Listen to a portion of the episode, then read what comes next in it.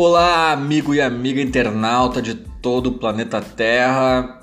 Um dia difícil, né, para todos os gremistas.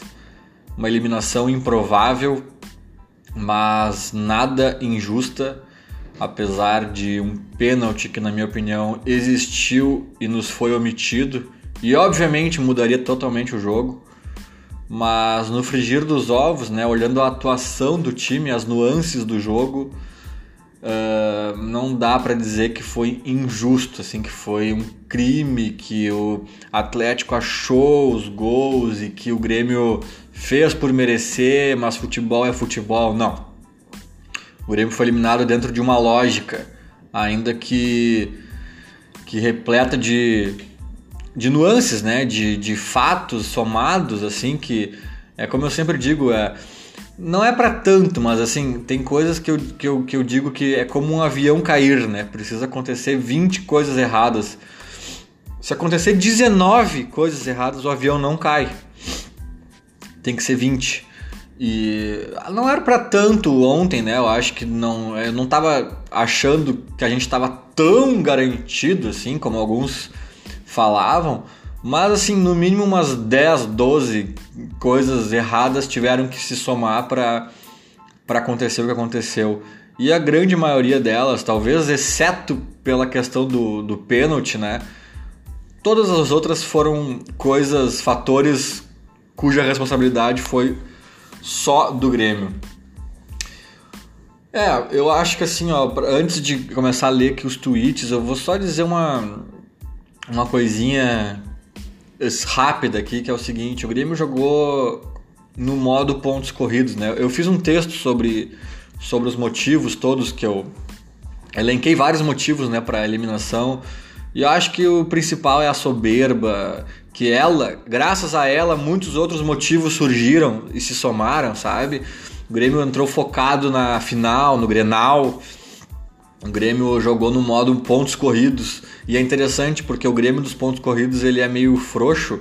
Não é conscientemente, deliberadamente, ele é ele é um frouxo porque ele tá lá no fundo com a cabeça nas copas, ele tá ali jogando sem eu, eu falei que o Grêmio é uma moto, né? Muito veloz, mas andando muito devagar ela cai. Ela precisa, o Grêmio só rende se for assim, jogo a milhão, valendo muito.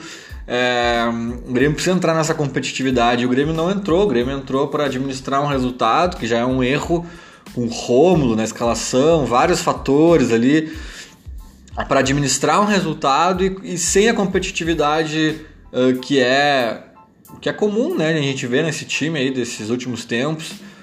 O Grêmio entrou o Grêmio entra na, no ponto corrido com a cabeça na Copa, por isso vai mal. O Grêmio entrou numa Copa com a cabeça na Copa, mas na próxima fase, né? Então isso foi fatal, na minha opinião.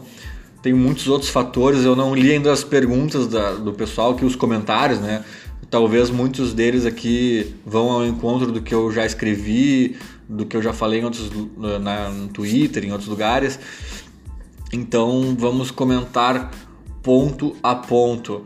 É, só um parênteses aqui, né? Eu vi que tem uns 40, uh, umas 40 respostas aqui ao tweet que eu fiz há pouco falando do podcast, né? E quando eu abro aqui, eu não consigo ver as 40, porque o que acontece? Muita gente tem o perfil uh, bloqueado com cadeadinho ali e me interage comigo, eu não consigo ver. Essas pessoas só a gente só consegue ver se segue as pessoas. E quando não sigo, para mim é invisível. Eu não vejo o que a pessoa me mandou. E sem falar que eu tô vendo aqui em outro monitor que eu nem eu sequer estou logado ao Twitter. Eu tô vendo num Twitter aberto assim, digamos assim, sabe? Então, mesmo as que eu sigo, se forem perfis bloqueados, né, privados assim, eu, eu não vão aparecer aqui então. Teve um cara já que me perguntou: "Pô, eu sempre comento contigo e tu nunca me leu meus comentários". Cara, eu fui tentar entender o que estava acontecendo, eu simplesmente não vejo os comentários dele. Talvez aconteça com mais gente. Mas vamos lá então. O Luigi Magrinelli diz o seguinte: Tá na hora do Renato trocar seus bruxos ou vai morrer abraçado com eles. Eu acho que aqui eu já vou iniciar uh, entrando nessa nessa seara aqui. Eu acho que assim, cara, para mim, o grande, o grande erro do Renato é André.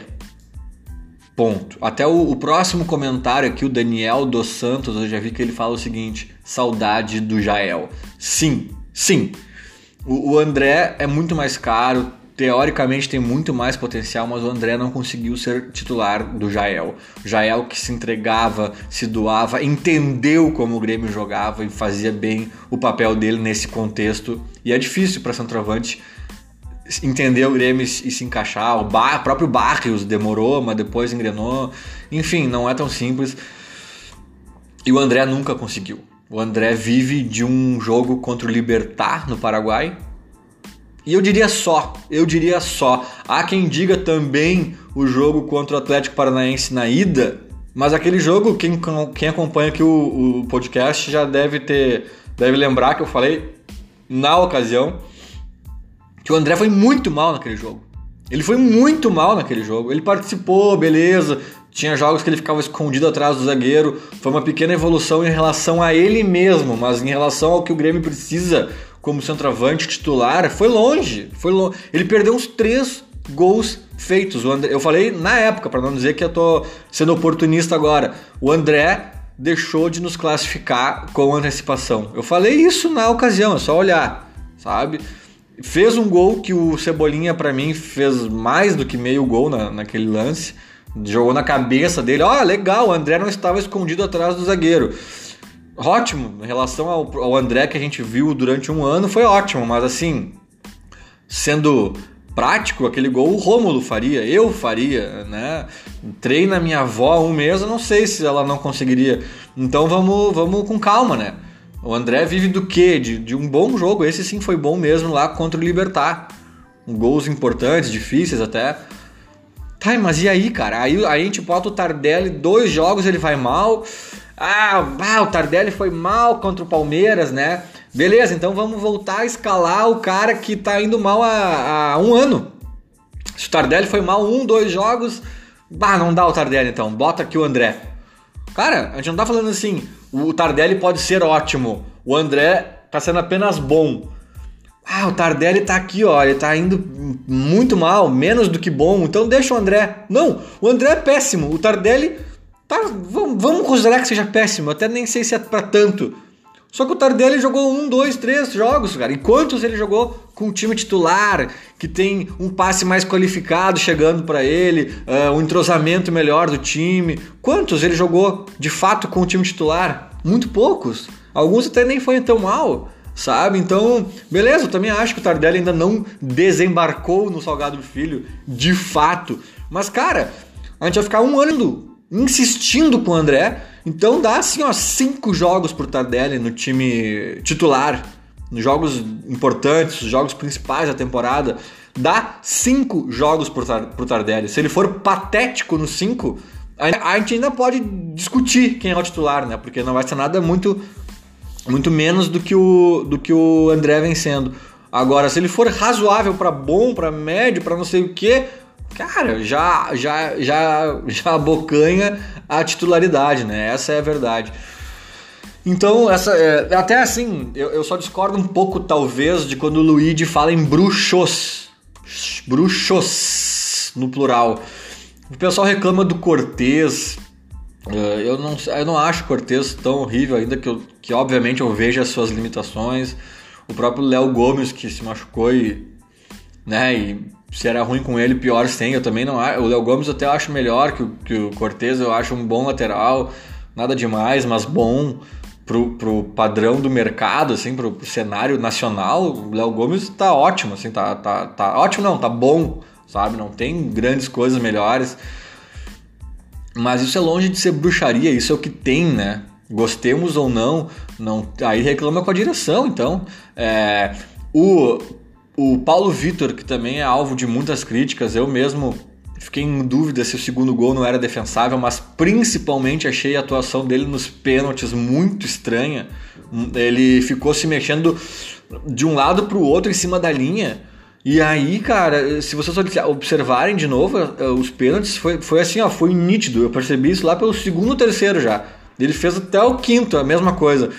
que ele ficava se mexendo de um lado para o outro, os atacantes esperavam, os cobradores, né, esperavam ele quando ele começava a ir para um lado, tocava no outro, no contrapé, acabou a gol. Eu achei até meio amador, vou te dizer, sabe? Uma análise rápida e distante aqui, mas mas eu também entendo que o Júlio César não é essa bola toda, ele não é a seleção brasileira, ele não é sequer um Marcelo Groy, que também tinha seus dias ruins, né? E para mim o Júlio César é, um nível, é de um nível muito semelhante ao do, ao do Paulo Vitor. Talvez o Júlio César possa até ser um cara melhor, porque é mais jovem, pode estar em evolução. Ele talvez também esteja num momento melhor que o do Paulo Vitor, isso eu posso concordar. Agora, eu, eu, eu já acho que mudar goleiro é uma coisa mais radical, sabe? Não sei se o Paulo Vitor chegou aí tão mal assim a esse ponto. E, e, e, como eu disse, o reserva não é alguém que. Meu Deus, nós estamos colocando o novo Dida no, no gol, no, na, no banco. Não é o caso. Então, assim, eu entendo que é uma mudança mais radical. Laterais, já falei, é o que tem. Várias posições é o que tem. O Rômulo eu discordei completamente da, da, da né, colocar o Rômulo ali é, é, é jogar para segurar o resultado, é chamar o Atlético pro teu campo, fora que ele não tem a qualidade necessária para eu acho o Rômulo um cara que é no máximo bom reserva, já falei mil vezes, para entrar em contextos específicos, não para sair jogando. Discordo, mas cara, é episódico e tal. Para mim, o grande erro, o grande erro do Renato se chama André sabe? Até não, esse eu não considero um erro da direção. Quando contrataram, eu achei uma boa aposta. Um cara que já mostrou em outros momentos, em outros clubes, algum talento, mas não rolou.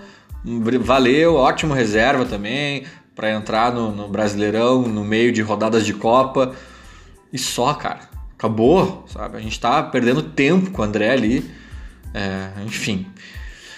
Aí seguindo aqui, o Vinícius Moraes diz: o que mais irrita é todos falarem a mesma coisa aqui e eles lá dentro não verem isso. Quando há uma divisão no assunto, tudo bem. Agora, nesse caso, ninguém mais suporta o André, Rômulo e os caras insistem, igual insistiram com o Bressan. Resultado: mais uma eliminação. Concordo com o Vinícius aqui, eu acho que tem uma, uma, uma insistência meio inexplicável assim. O Romulo, eu já também já disse, né, que para mim não tinha que ter fardado, é um cara, enfim, totalmente de elenco, assim, para ser muito mais coadjuvante do que o Renato uh, tá, tá, do que a, né, teria que ter uma importância muito menor do que o Renato tá dando para ele. Mas o André, não, enfim, já falei tudo, né. O Lucas Mussolino diz o seguinte: Grêmio não aprendeu com a lei Bressan. Ah, outro que cita o Bressan. Não pode ter Galhardos e Rômulos no elenco porque uma hora eles vão jogar e fuder tudo. Cara, o Galhardo eu acho que é um jogador bem limitado também, né? E, e, tem uma coisa específica que eu quero falar sobre o Galhardo. Eu falei já, não sei se vai dar tempo de falar aqui. Eu falei na minha. Na minha. No, tá, tá disponível por 24 horas ainda no meu Instagram instagram.com barra lucas underline von. Uh, enfim, depois eu falo disso se der tempo aqui, senão assistam lá. Mas o Galhardo, cara, eu não critico a direção também, porque é, o terceiro, é a terceira opção, né, cara?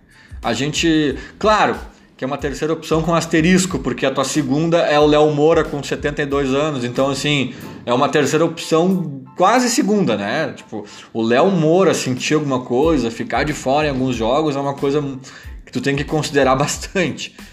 Mas tivemos ali o azar também com o Gomes e aí, aí cara, aí eu entendo, entendeu? Aí eu entendo. O problema é o André ser teu titular Agora, o, Galhardo ter que entrar, meu, a gente não é o Palmeiras, me desculpa, a gente não tem a Crefisa, a gente não vai ter, né, a gente não vai ter três Evertons por posição, faz parte. É, tipo, dois lesionados, entrou o Galhardo. Pior é a esquerda, que se lesiona o Cortez, que já muitos já questionam, eu até não acho tão horrível, mas se lesiona o Cortez, caímos para Capixaba, que se lesiona, meu amigo. se lesiona, bota o Lucas Von lá para jogar, porque não tem. Então, assim, reclamar de Galhardo como terceira opção na direita, eu até não acho que é, que é das piores, nossos piores pontos a serem sanados ali, né? Uh, Tipo, não dá para insistir em cara tipo Rômulo, André e companhia, é, é pedir para cair fora. O Neco diz o seguinte: acho que o mais óbvio, analisando não só o que foi o jogo de ontem, mas sim a temporada, é que Paulo Vitor, Rômulo e Galhardo e André não servem para vestir a camisa tão pesada quanto a do Grêmio. Eu acho que tá todo mundo meio que nessa batida, né? Já falei um pouco aí sobre todos e acho que tá todo mundo um pouco alinhado, meio alinhado nessa questão. O Otávio Teixeira ele diz o seguinte: Otávio Teixeira, mas não te, mas não te empurra. então lá vai. Alguém tem que meter o pau na direção um pouco. O fato de manter uns jogadores medíocres no elenco não pode ocorrer. Como ano passado, Bressan, esse ano, Galhardo e Rômulo já custaram duas eliminações. E tem o André também. Cara, mais um que vai na mesma batida. Pelo visto, Galhardo e Rômulo estão tão meio unanimidades aqui. Eu até me surpreendo um pouco com o Galhardo estando nessa lista de dois atletas meio perseguidos, meio bodes expiatórios da, da eliminação, né? Porque o Galhardo é limitado, mas eu não sei se ele fez uma partida tão horrível ontem. Assim. Ele fez uma partida dentro do, dentro do que ele pode oferecer, que não é muito. Mas não sei se ele falhou gravemente. Acho que talvez num dos gols ele, ele tenha né, feito uma marcação meio frouxa. Mas enfim.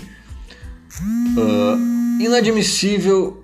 O Rodrigo diz o seguinte: inadmissível ter Galhardo e Rômulo no elenco do Grêmio. Jogador ruim em algum momento vão jogar e ontem nos no, jogadores ruins em alguns momentos vão jogar e ontem nos fudemos com eles em campo. Daí o Antônio responde ao Rodrigo, esqueceu o André.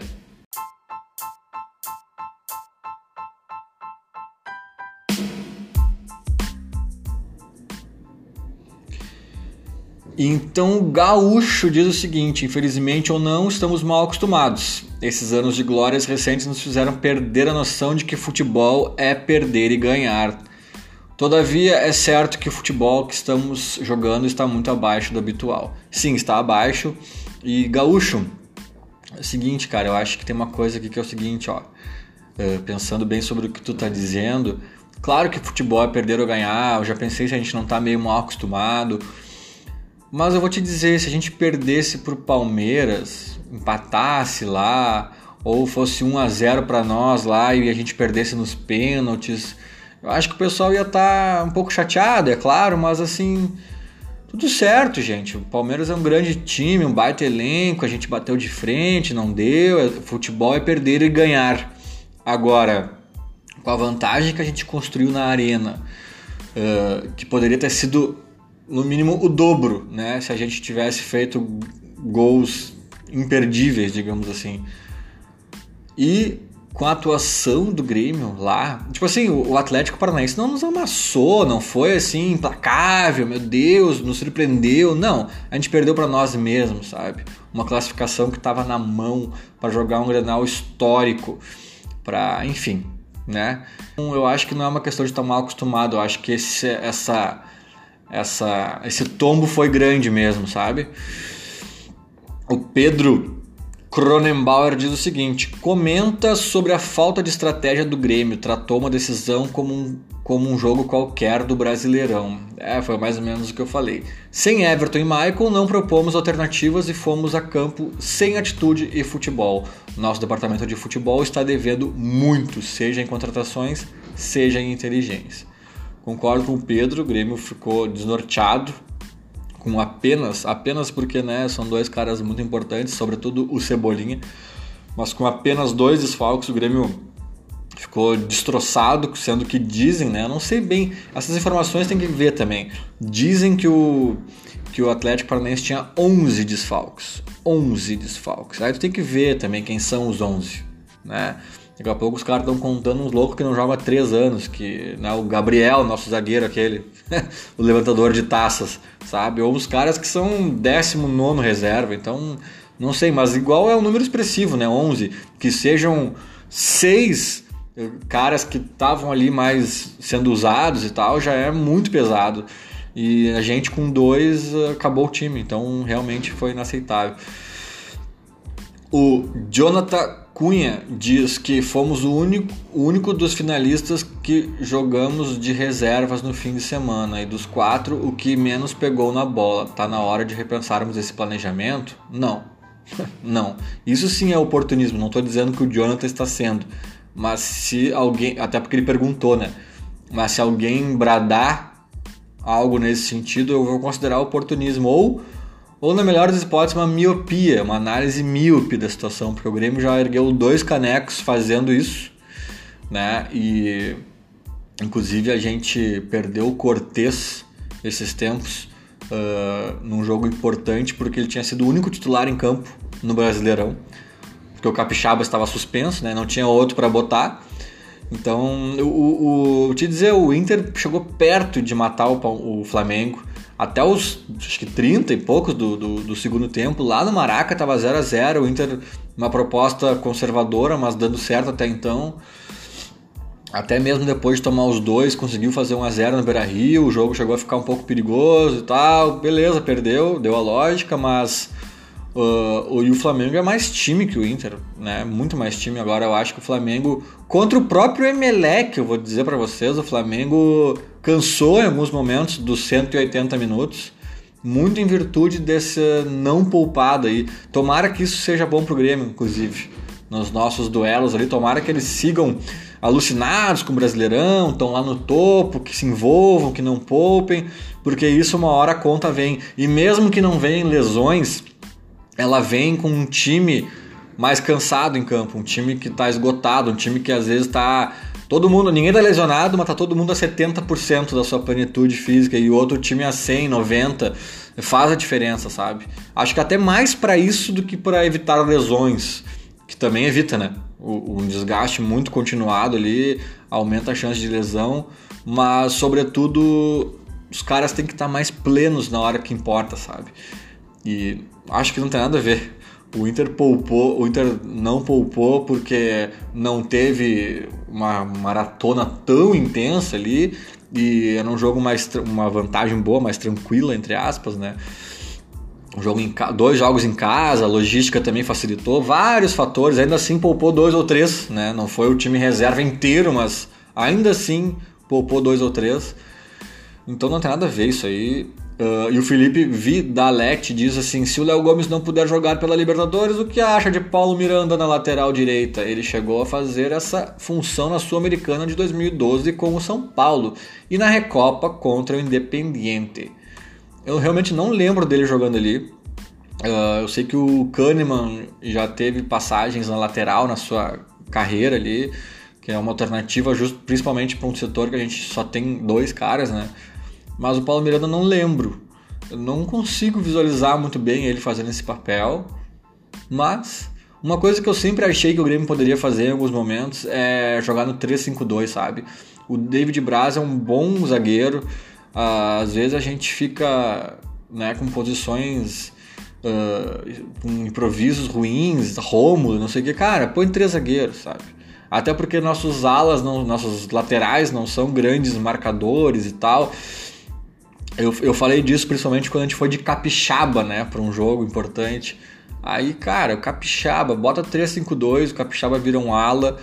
Quando um, quando um for atacar, o outro fica, fechando ali os quatro ali atrás, né? Então, é, não sei, não sei. Talvez o Jeromel meio à frente da, de Kahneman e David Braz, sendo quase um volante, meio zagueiro, não sei. Mas é uma coisa que eu, é um caminho que eu tentaria treinar, mas não adianta dizer assim, galera, um, dois, três e já, 3, 5, 2, não. Ou tem que treinar isso aí, fazer testes pra quando precisar tá na manga, né? Não, não é mágica. O Pablo Santana diz o seguinte: ganhamos seis títulos nos últimos três anos. Esse é o tamanho do Grêmio? Uh, aí o Grêmio, Grêmio Louco responde: dois grandes títulos, Recopa e Gauchão é papo para entreter torcida. Ah, cara, o tamanho do Grêmio é gigantesco, independentemente de ganhar esses títulos ou não. Não entendi muito bem a pergunta dele, se ele quis ironizar a resposta que tinha pronta do Renato de sempre, ou se ele estava falando sério, querendo dar um alento aqui. Não entendi, mas eu acho que não tem nada a ver, independentemente da intenção dele. Uh, acho que o tamanho do Grêmio se dá por mil motivos, não pelos últimos dois, três anos. O Diego Ribeiro diz que precisamos de um camisa 9 que prenda bola. Ele não consegue fazer um pivô no vento, nem pivô no vento. Ah, tipo assim, é, é, não tenho que eu, que eu consiga enxergar que o André faça bem, sabe? É, é realmente. Cara, já, já falei bastante dele, né? Sigamos com o Pedro Alágia, que diz o seguinte. Tu achas que os jogadores responderão positivamente ao vexame de ontem? Agora é a hora para esse grupo atual mostrar resiliência e caráter. O que me preocupa é a gurizada. Olha, eu posso estar sendo. Não é do meu feitio ser um otimistão, eu sou um cara meio pé no chão, assim, às vezes pendendo ao pessimismo. É, mas eu confesso, na verdade eu não sou nem otimista nem pessimista, eu já percebi. Acho que até sou um pouco mais pessimista para vacinar, né? Mas eu via de regra sou advogado do diabo. Tá todo mundo em festa dizendo que já classificou, eu falo calma, calma, não é por ali. Tá todo mundo em crise porque tá tudo acabado, calma, não é por aí.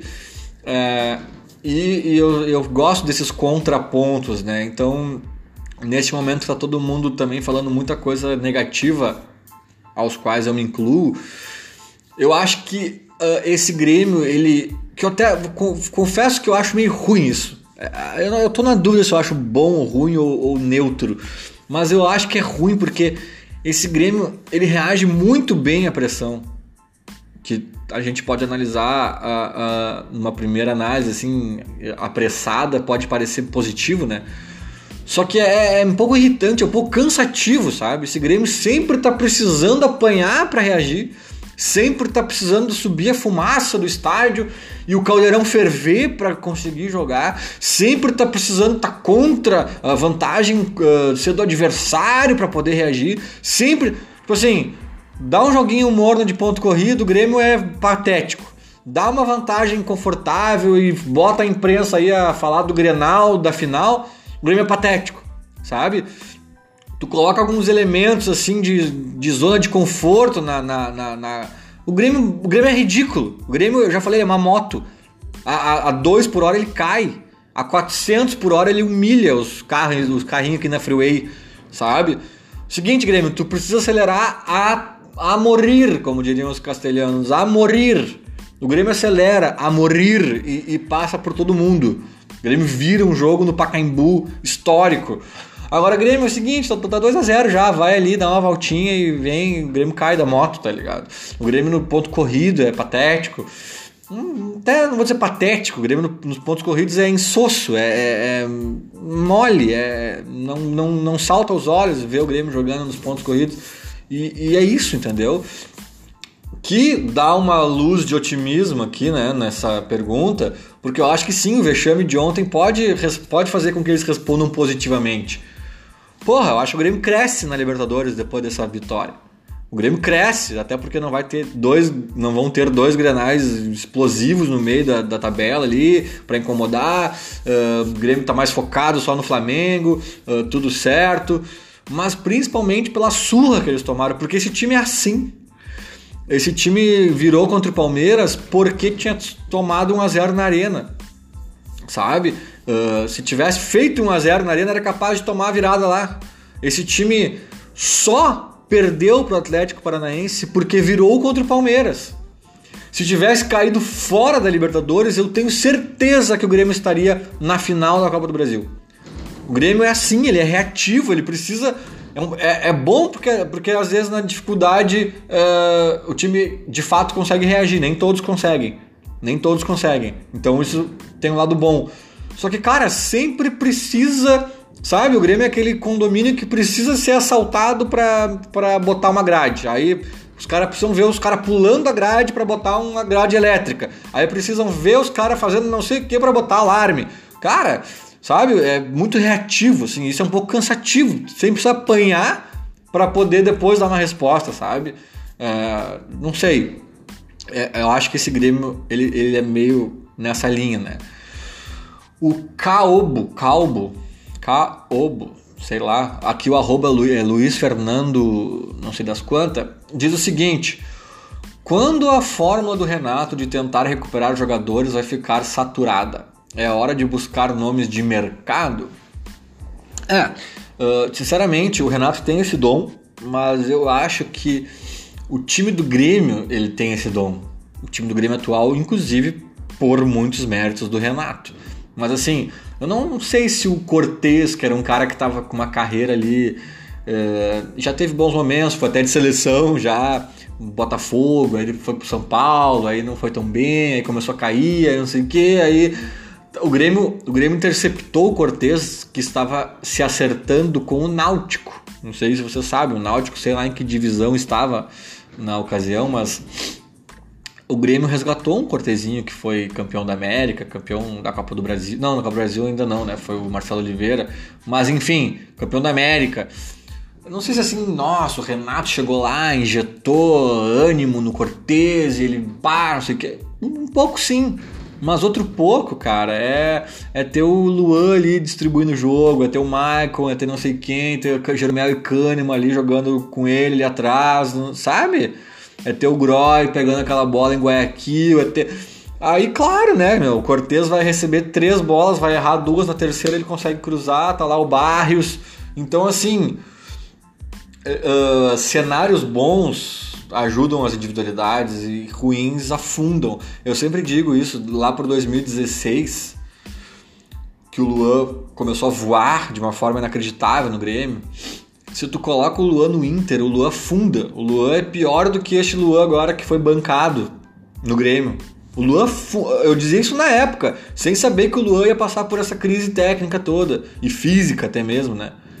E se tu colocasse o Valdívia, que não é nada demais, era muita pouco pica, não sei o que, era muita ladainha para um cara que eu também dizia, cara, o Luan é melhor que o Valdívia. Eu dizia isso na época e eu era criticado, eu dizia, o Luan é um Valdívia melhorado que não tem Instagram. Eu até, até fui mal nessa, porque não é um Valdívia melhorado, é um Valdívia muito melhorado. Mas o Instagram, um pouco pica, não sei o quê. Só que, cara, eu tinha ciência disso. O Grêmio tava encaixadinho, voando com, quando o Renato chegou, né? E o Inter foi rebaixado, nada dava certo, batiam cabeça. Então isso ajuda muito as individualidades. Não sei se o Renato tá recuperando Pode ver aí, tá? Cadê o André, Renato? Cadê o Tardelli? Cadê o. Não... Renato não é mágico, né? Ele tem um talento para isso, ele consegue. Só que sempre tem barreiras, né? Se o jogador não quiser, não vai. Se o jogador for muito ruim, não adianta. Então tem vários fatores que precisam engrenar pro, pro, cara, pro cara jogar bem. Eu acho que o principal é o time tá bem. Por isso que também às vezes é injusto analisar o Tardelli jogando com o time reserva um PP de um lado, com não sei quem do outro, com time desentrosado. E aí, e aí tu. E aí tu vai dizer, ah, o Tardelli foi mal. Beleza, tem a parte dele também, mas, não, mas dá mais chance para ele no titular, vamos ver, sabe? É diferente. O próprio Luan, né? O Luan tá, tá querendo mostrar sinais de que tá voltando, mas tá jogando quase sempre com os reservas. É diferente, é mais difícil, sabe? Tu não tem o Everton ali para tabelar, para lançar, para enfim. Uh, o Jackson diz o seguinte: Luan e Tardelli, ó, falando nas férias, Luan e Tardelli estão fora dos planos do Grêmio para 2020? Cara, o Luan acho que não. O Luan tá aí, né? Do Grêmio, é um, é um valor do Grêmio, tanto financeiro pode se tornar, quanto técnico, né? Já mostrou que pode ser, basta ser recuperado. O Tardelli eu não sei, tem a questão da idade, tem a questão dos valores. O Tardelli a gente tá em setembro já, né? Eu não sei até que ponto o Renato não tá errando a mão aí de, de, de largar o Tardelli. Vai, vai, sabe? Tipo, enfim. Mas o Tardelli, se continuar nessa batida até dezembro, não sei o que, que acontece. Eu não sei como é que é o contrato dele. Tem muitas variáveis. Uh, vamos chegando ao fim aqui então, né? Um episódio mais amargo, mais curto. O quem que comenta aqui? O, o Roger Souza diz o seguinte: o Galhardo, Rômulo, André e PP não tem condições. Galhardo, Rômulo e André, a gente falou bastante. Já o PP, cara, o PP eu vou dizer, o PP é um, é um menino, ele é muito novo, ele pode evoluir, deve evoluir. Mas assim, vou fazer um apelo aqui. Eu, eu, eu tava esperando um pouco para fazer esse apelo, porque era cedo, era só uma impressão minha, agora acho que já dá para dizer que é quase uma certeza. Hum, parem de dizer que o PP substituir o Everton quando este for vendido. Cara, assim, ó, o PP hoje, hoje, hoje, na minha opinião, não é um bom jogador. Por isso eu até acho que o Renato se precipitou em escalar o PP ali contra o Atlético. É um guri ainda meio verde, meio mas assim, o Lula já foi verde, o Everton já foi verde, o Pedro Rocha já foi verde, todo mundo já foi verde, o Renato foi lapidando, foi colocando aos poucos, foi dando chance e as coisas aconteceram em algum momento. Então, assim, podem acontecer com o PP. Só que assim, ó, cara, se o PP evoluir, amadurecer, se tornar um bom jogador, que eu acho que ele pode se tornar, ele tem potencial para isso, útil ao Grêmio, titular e tal papapá, papapá, papapá, ele não vai se jogar um terço do que o Everton joga. Um terço do que o Everton joga. E isso era outra coisa que eu dizia há anos, a 2016 talvez pra cá. Eu dizia o Everton é melhor que o Luan. Em 2017 eu dizia, Luan era rei da América. E alguns grupos de WhatsApp eu fui achincalhado por dizer isso. Acho que hoje ninguém discute.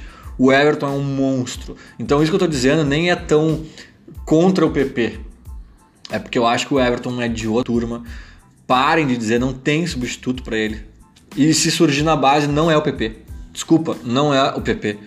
Se tudo der certo, olha, o PP pode dar errado, pode ser que nós vamos ter que dispensá-lo, vamos emprestar pro Goiás, pode ser tudo isso. Não tá, não tá descartado, porque eu ainda não acho que ele é um cara bom hoje. Pode se tornar, pode amadurecer. Mas se der tudo certo, PP realmente escapou do Goiás, escapou do CRB, tu vai ser jogador do Grêmio, titular, deu, PP, deu certo, cara.